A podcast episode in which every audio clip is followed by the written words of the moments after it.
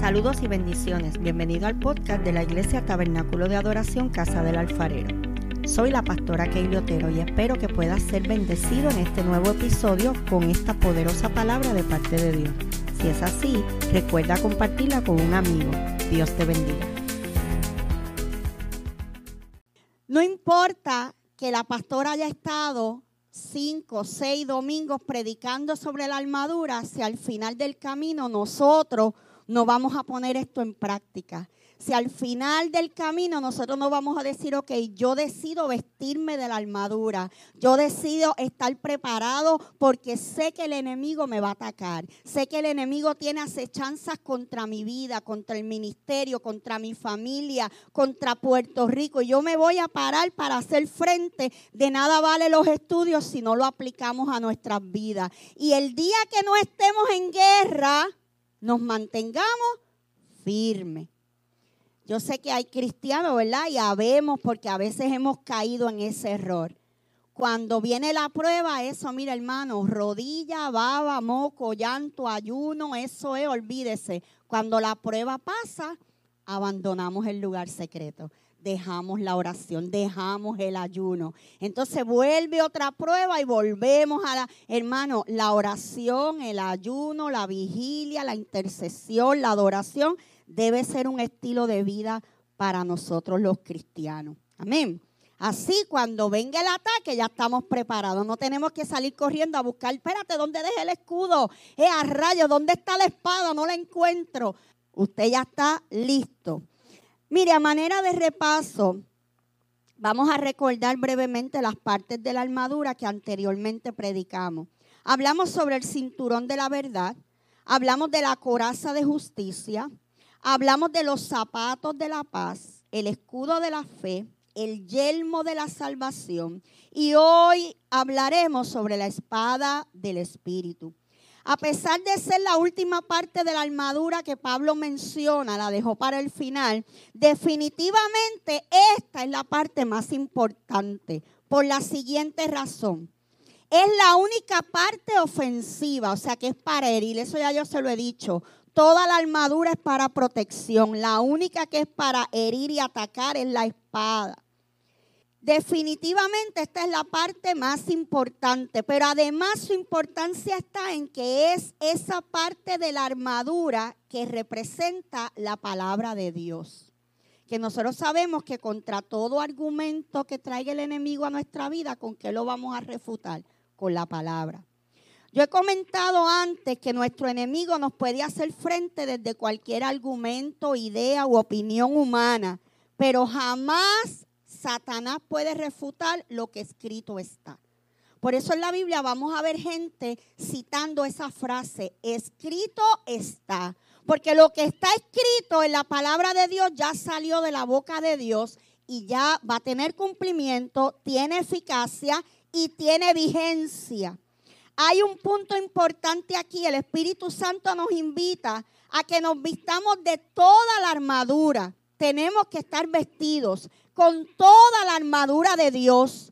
¿Por qué? Porque esto garantiza que todas las áreas de nuestra vida van a estar cubiertas. Es importante toda la armadura.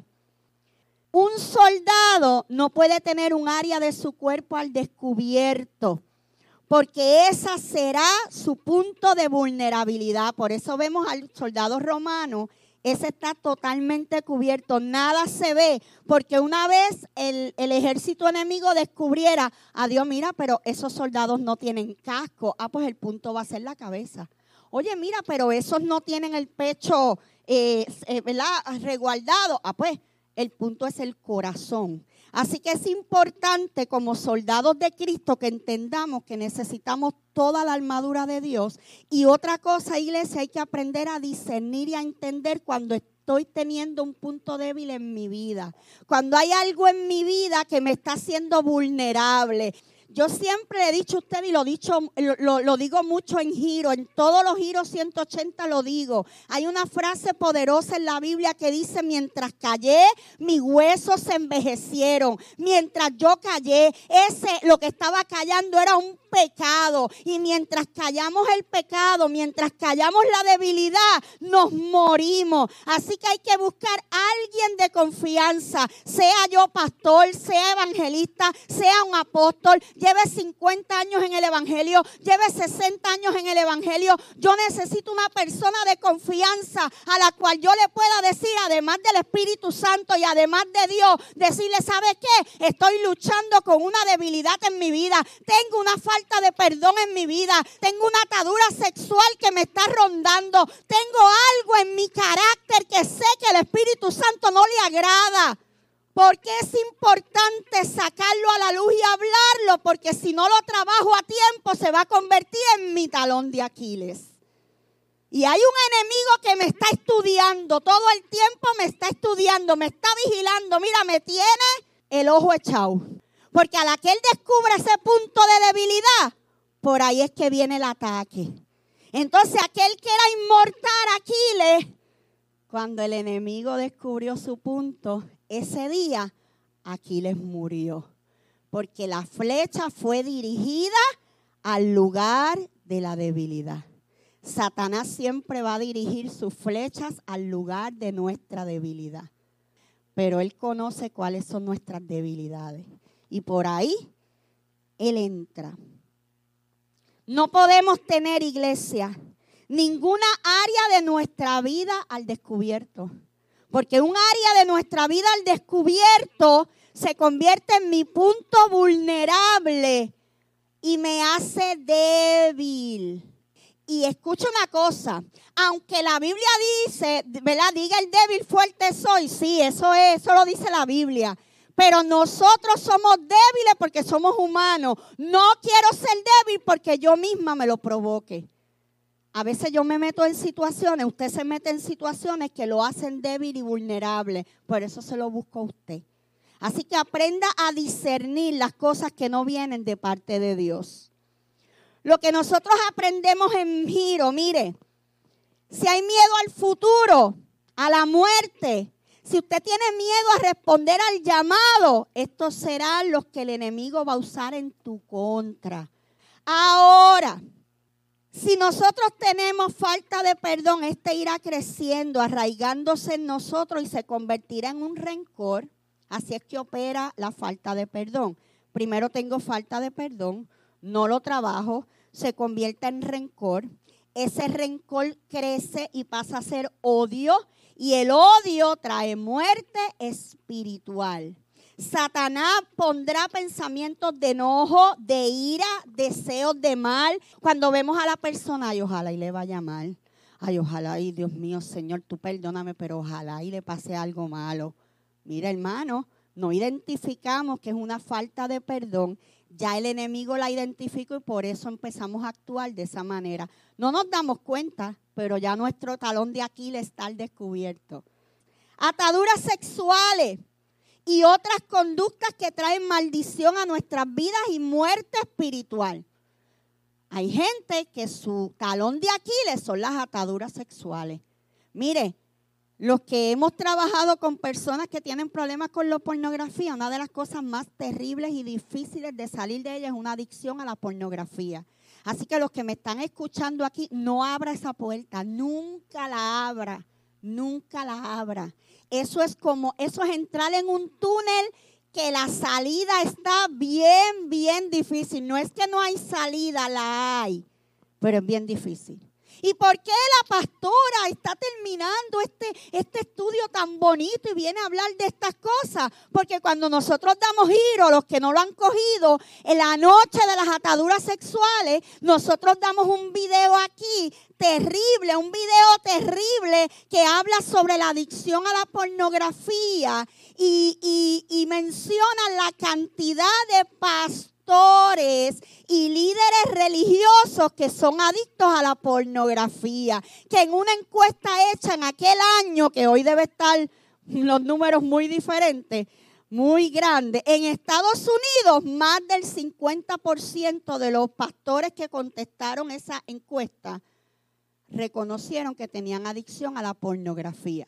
Entonces, si yo tengo pastores en el altar luchando con pornografía, si yo tengo la gente en la iglesia sentada luchando contra el adulterio, si yo tengo jóvenes, gente soltera en la iglesia luchando con la fornicación, pues entonces la iglesia tiene que hablar de esto o nos vamos a callar. Tengo que hablar de esto. Dale el aplauso al Señor. Qué bueno. Porque usted es una iglesia que entiende yo tengo que hablar de esto porque como líder espiritual y pastora necesito que tú no abras esa puerta porque una vez el enemigo te coge por ese taloncito de Aquiles que te suelte es bien difícil. Te suelta, claro que te suelta en el nombre de Jesús, pero es bien difícil. Hay puertas que no se deben abrir. No abra puertas, no las abra.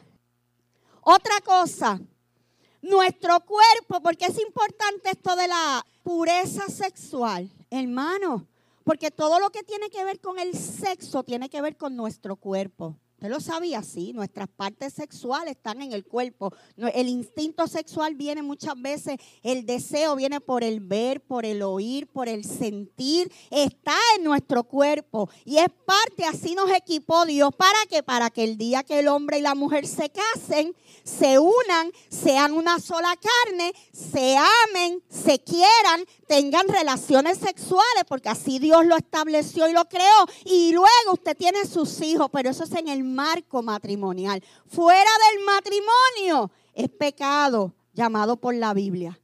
Así que estos temas hay que hablarlos en las iglesias porque tenemos gente luchando con estas cosas y el enemigo sacando ventaja. Gloria a Dios.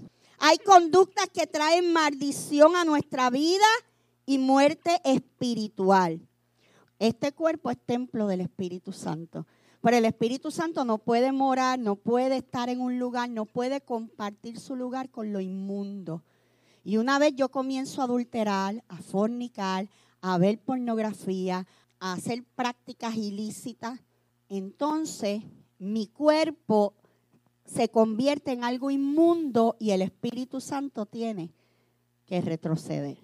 Porque Él es santo y solo puede estar en un lugar, ¿verdad? Que no haya inmundicia. Si no soltamos estas conductas que aprendemos en nuestra casa. Ay, pastora, yo soy así porque es que mi mamá era bien guapa. Yo a mi marido lo siento porque mi mamá sentaba a mi papá. Ah, pues entonces hay que cortar con esas conductas. Hay que cortar con esas herencias, con esos aprendizajes que se convierten en maldición en nuestra vida. Que una vez venimos a Cristo somos nueva criatura, sí. Que todas las cosas viejas pasaron y aquí todas son hechas nuevas, sí. Que el que está en Cristo no tiene maldición, sí. Pero si yo abro una puerta, yo traigo maldición a mi vida. Y tiene que ver conmigo, no tiene que ver con el Señor. El Señor no trae maldición a mi vida, yo me la busco. Yo me la busco cuando veo lo que no tengo que ver.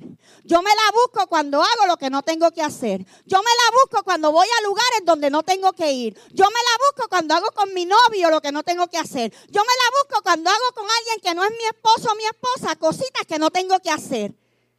Pero qué bueno que aquí está, mire, la palabra de Dios que nos corrige y que el Espíritu Santo quiere ponernos toda la armadura. Si no soltamos esas conductas aprendidas que van en contra de lo establecido por Dios en la palabra, se convierten en un área de dominio de Satanás en nosotros. Una vez abrimos la puerta a esas cosas, le damos espacio a que Satanás tenga un lugar de dominio en nuestra vida. A eso nosotros le llamamos abrir puertas y créeme que cuando abrimos puertas, Satanás no tiene reparos en entrar. Y no solo entra, sino que él se acomoda monta las sillitas, te trae el frappé y se queda a vivir si usted no lo echa, mire, rapidito. Por eso es importante saber que todo ataque y argumento que traiga el enemigo lo podemos vencer y derrotar con qué? Con la palabra. Con el escrito está. Aquello que salió de la boca de Dios, que es su palabra, esa es mi espada para yo combatir todo lo que viene de parte del, enemigo. Satanás sabe, oiga, Satanás sabe que contra lo, lo, que está escrito en la palabra, ahí él ya no tiene nada que hacer. Cuando nosotros vamos al enemigo con la palabra, tiene que huir. No le queda de otra. La Biblia establece que la palabra de Dios es más cortante que espada de doble filo. ¿Qué pasa si la espada es chata? Pues yo solamente puedo ¿qué? cortar para un lado. Pero cuando la espada tiene doble filo, yo corto para ambos lados. Y no tengo que moverla, ni tengo que hacer mucho esfuerzo. La palabra de Dios es comparada con una espada de doble filo, que corta para todas partes. Que corta, y no solo corta, dice la Biblia, que penetra. Las espadas son usualmente grandes. No es lo mismo la cuchilla. La cuchillita esa de bolsillo que la gente saca y le hace así y sale, un, y sale un cuchillito como así de largo y le meten un tajito, mira hermano, y sí, la persona ah, se desangra, va al hospital, pero a veces no se muere, a veces depende si le coge un órgano vital, pero a veces con unos puntitos, pero una espada, ay hermano, que le metan un espadazo a uno, olvídate que hay muchas probabilidades de muerte. ¿Por qué? Porque es un alma larga, es un alma que atraviesa, es un alma que si, mire, cuando el soldado metía e-, esa espada con fuerza, era capaz de traspasar a la persona. Los soldados de guerra sabían dónde eran los ataques. Los ataques tenían que ser en esta área del cuerpo. Porque, hermano, porque aquí es que están los órganos vitales. A usted le pueden meter en una pierna y tiene un tajo y pues se lo curan y se queda cojo. A lo mejor le cortan la pierna, pero no se muere. Ay, me cortaron un brazo, perdí un brazo en la guerra, pero estás vivo. Ahora, cuando el ataque es en esta área, donde están mis órganos vitales, corazón, hígado, los pulmones, el páncreas, los riñones, todo eso, ahí hay muchas posibilidades de muerte. ¿Y por qué yo te digo esto? Porque los ataques del enemigo nunca van a ser a tus pies, nunca van a ser a la mano, nunca van a ser al dedito, siempre van a ser al torso y a la cabeza, al torso y a la cabeza, porque Él quiere matar y destruir. Y mis órganos vitales, mi fuente de vida se encuentra en mi cabeza y en mi tronco. El enemigo no tiene reparo a la hora de atacar.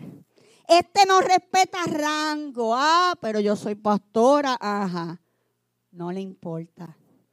A él no le importan los títulos que tengamos, los estudios, los años en el Evangelio. Mira, hermano, hemos visto caer, lamentablemente, hemos visto caer pastores y predicadores de 60 años en el Evangelio con grandes ministerios y usted los ve caer por una puerta que abrieron, por un espacio que dejaron al descubierto y el enemigo vino, mire, se coló por ahí y les destruyó toda la vida, los mató. Porque no estamos hablando de muerte física, estamos hablando de muerte espiritual. Siempre está estudiándonos a ver por dónde nos puede atacar. Importante, iglesia, siempre nos está estudiando. El enemigo está todo el tiempo blindándose, preparándose. ¿Qué es lo nuevo? ¿Cuál es el arma nueva que salió? ¿Cuál es la estrategia nueva? Esta es la estrategia nueva. Y nosotros los cristianos en la Lalandia, dejando de prepararnos. ¿Y por qué yo sé que no nos preparamos? Porque las encuestas dicen que el culto menos visitado en las iglesias es el culto de oración. Iglesia, somos soldados estamos en guerra. Nuestra lucha es espiritual. Y el, enemigo que tenemos en común, que se llama Satanás, no descansa. No descansa, no respeta títulos, no respeta rango.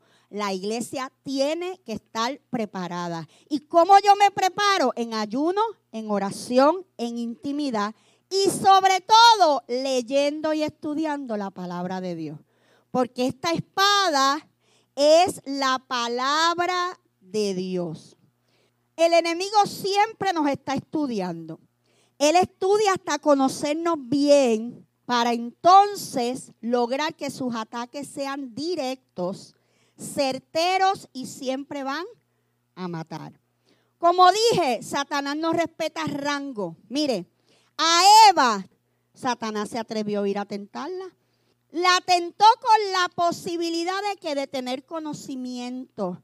La tentó con la posibilidad de ser inteligente y esta cayó en la trampa. ¿Qué le presentó a Eva? Un fruto y le dijo, si tú comes de este fruto, que Dios te dijo que no comiera, lo que pasa es que cuando tú comas de ese fruto, entonces tu mente se va a abrir, tú vas a tener conocimiento y Él no quiere, pero pruébala.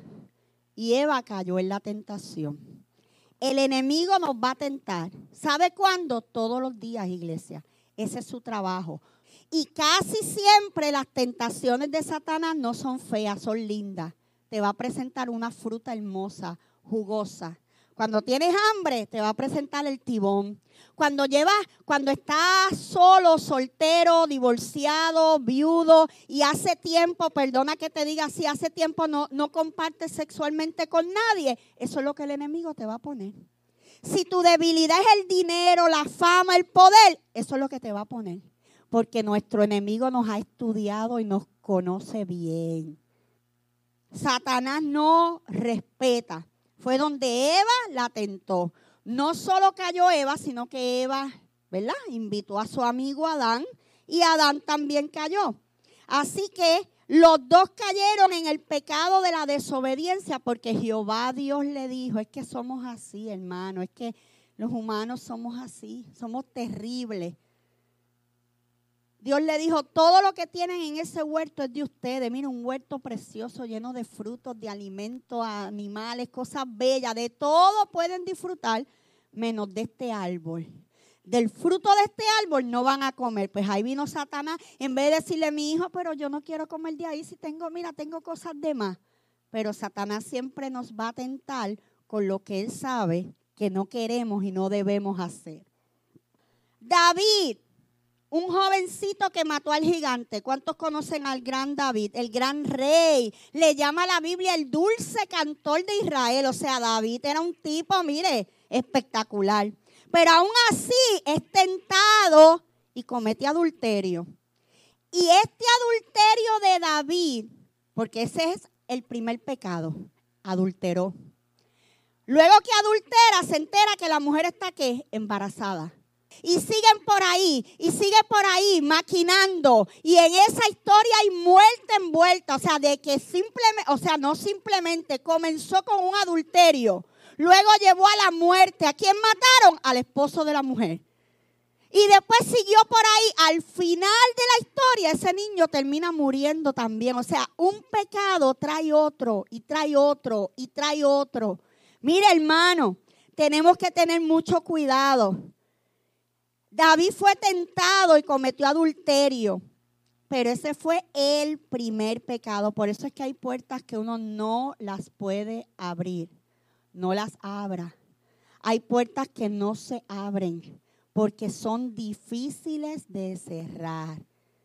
Gloria a Dios. Judas, luego de andar con Jesús, es tentado con dinero y este entrega a Jesús por unas cuantas monedas de plata. Yo le estoy hablando de gente que estaba, que tenía una relación con Dios en el Antiguo Testamento. Le estoy hablando de un hombre, Judas, que tuvo una relación directa con Jesús en el Nuevo Testamento. Era de su círculo de discípulos, era de los doce. Hermano, y aún así Satanás se atreve ir a tentarlo. ¿Qué te quiero decir con esto? Que a Satanás no le interesa mi posición, no le interesa mi título, no le interesa los años que llevo en el Evangelio, no le interesa eh, que yo sea la pastora o el evangelista o el apóstol. Él va a venir en contra de mí porque su fin es destruirme, es hacerme caer. Si a estos ejemplos aquellos que Dios formó de sus propias manos, Adán y Eva, a David que ganó la gracia y el favor de Dios hasta tener, mire, la Biblia dice que David tenía un corazón conforme al de Dios, o sea, era una cosa tan increíble.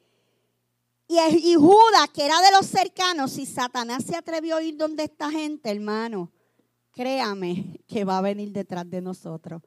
Si no respetó a David, no va a respetar a la pastora Kaylee. Si él no respetó a Eva, no me va a respetar a mí. Él viene contra nosotros. Pero hay una buena noticia. Nosotros tenemos algo que no usó Adán. Tenemos algo que no usó Eva, que no usó David, ni mucho menos Judas. ¿Y qué es? La palabra. Ese es el problema. Que en el momento de la tentación, en el momento de la situación, se nos olvida que nosotros tenemos una espada bien poderosa, que es la palabra de Dios. Nosotros podemos ir delante del enemigo con cualquier argumento humano y vamos a perder. Podemos ir contra el enemigo con mucho grito, mucha canción, mucha letra linda. Tenemos las de perder. Pero cuando vamos delante de Satanás con la palabra de Dios, con el escrito está, ahí tenemos las de ganar.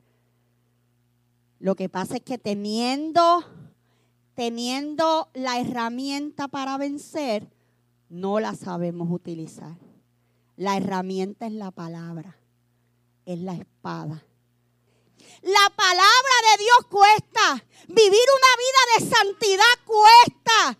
La palabra de Dios tiene que tener un peso sobre mi vida. No es algo que yo me echo en el bolsillo y sigo andando. La palabra de Dios tiene que pesar sobre mí. Y esa palabra, aunque me pese, es la que yo tengo que tener. Aunque al abrir mi boca al otro no le guste, pero yo voy con la palabra, mi argumento es la palabra, porque el Evangelio no es light, el Evangelio no es fácil. La palabra de Dios en estos días la quieren hacer baja en calorías, baja en grasa, light, ¿entiendes? Sin carbohidratos, sin esto, aquí no, papá. Aquí nos saltamos de un plato, mire, cargadito de carbohidratos, de mucha grasa, mucho peso. ¿Por qué? Porque es la palabra de Dios. Es el arma que Dios me ha puesto en mis manos. No son mis argumentos, son los argumentos de Dios. No es mi palabra, es la palabra de Dios. No es mi fuerza, es la fuerza de Dios en mí. Eso es la palabra. Esa es la espada. Jesús, que es nuestro modelo a imitar, yo siempre se lo he dicho, aquí es, Jesús, porque es el único que no nos decepcionó en la palabra. Es el único que aún siendo tentado no cayó. Es el único que siempre se mantuvo en santidad y es el único que fue a la cruz del Calvario y murió por mí. Pablo no murió por mí. José no murió por mí. Cristo murió por mí. Así que ese es mi personaje. Ese es el que yo tengo que imitar. Gloria a Dios. Pues ese que es mi modelo, él me enseñó a usar la arma que nunca falla, que es la palabra. ¿Y cómo me lo modeló? En la Biblia. Un día Jesús estaba antes del ministerio. Jesús estaba 40 días de ayuno. Y dice la Biblia que Jesús se fue al desierto. Jesús estaba en 40 días de ayuno. ¿Y llega quién? Satanás a tentarlo. Si Jesús estaba en 40 días de ayuno, ¿qué usted cree que tenía Jesús? Hambre. Satanás no iba a tentarlo con una mujer, ni lo iba a tentar con una cama, porque no tenía sueño, tenía hambre. No lo iba a tentar con un juego, porque no quería jugar y divertirse, él tenía hambre. Entonces llega Satanás y le dice, oye, si verdaderamente tú eres el Hijo de Dios, ahí viene que me encasté por donde me duele. O sea, esa, tú estás, tú estás trayéndome mi identidad. ¿Es en serio que tú te estás metiendo con mi identidad? ¿Tú sabes que yo soy el Hijo de Dios? Bueno, si verdaderamente tú eres el Hijo de Dios, dile a esas piedras que se conviertan en pan y cómetelas. ¿Por qué piedras en pan? Porque tenía hambre. Dos, te juego con tu identidad. Y como conozco tu debilidad en este momento, en ese momento esa era la debilidad de Jesús. Tenía hambre. Iglesia, no lo vamos a espiritualizar. Él era 100% Dios, 100% humano. Tenía hambre. Yo no estaba allí, pero yo te aseguro que aquellas tripas sonaban. Bueno, el diablo escuchó las tripas y fue corriendo. Oye, pero tú no eres el Hijo de Dios. Pues dile esas piedras que se conviertan en pan y cómetelas. Entonces Jesús, ¿qué sacó Jesús? La espada, la palabra. Escrito está. ¿Dónde está escrito? La palabra. Escrito está, no solo de pan vivirá el hombre, sino de toda palabra que sale de la boca de Dios. En otras palabras, yo no necesito pan, porque a mí lo que me está sosteniendo en estos 40 días de ayuno es la palabra de mi Padre. ¿Y cuál fue la palabra de mi Padre que dijo que yo sería el Salvador y el Redentor del mundo? El que dijo que por mi llaga ellos serían curados. El que dijo que yo iba a ser herido por las rebeliones de este mundo. Así que yo me voy a aguantar el hambre porque a mí me domina no la carne, sino la palabra que sale de la boca de Dios. Luego viene Satanás otra vez, porque hermano, él no pierde. Viene el segundo round. Oye, chacho, mira para allá. Tú ves eso, ese mundo, todo lo que tú ves ahí. Mire qué atrevido es el diablo. Hermano, por eso es que con el diablo uno, mira hermano, no le haga la camita al diablo porque que él es malo. O sea, es malo, iglesia, no respeta. ¿Sabe lo que le dijo? ¿Tú ves eso? Y Jesús miró y allá estaba el mundo, prácticamente todo. Le dijo, todo eso te daré si postrado me adorares. En otras palabras, adórame y yo te voy a entregar todo eso. Mire qué charlatán. Y Jesús le dijo, no, papá, escrito está. No es mi argumento. Al Señor tu Dios adorarás y a Él solo servirás. En otras palabras, yo no te voy a adorar a ti. Yo tengo un Dios a quien adorar. Satanás tuvo que huir. Satanás viene, iglesia, con las estrategias correctas. Él nos conoce. Nuestro enemigo nos ha estudiado. Si usted no lo sabía, yo le tengo esa noticia hoy. Satanás lleva tiempo estudiándote. ¿Cuál es tu debilidad?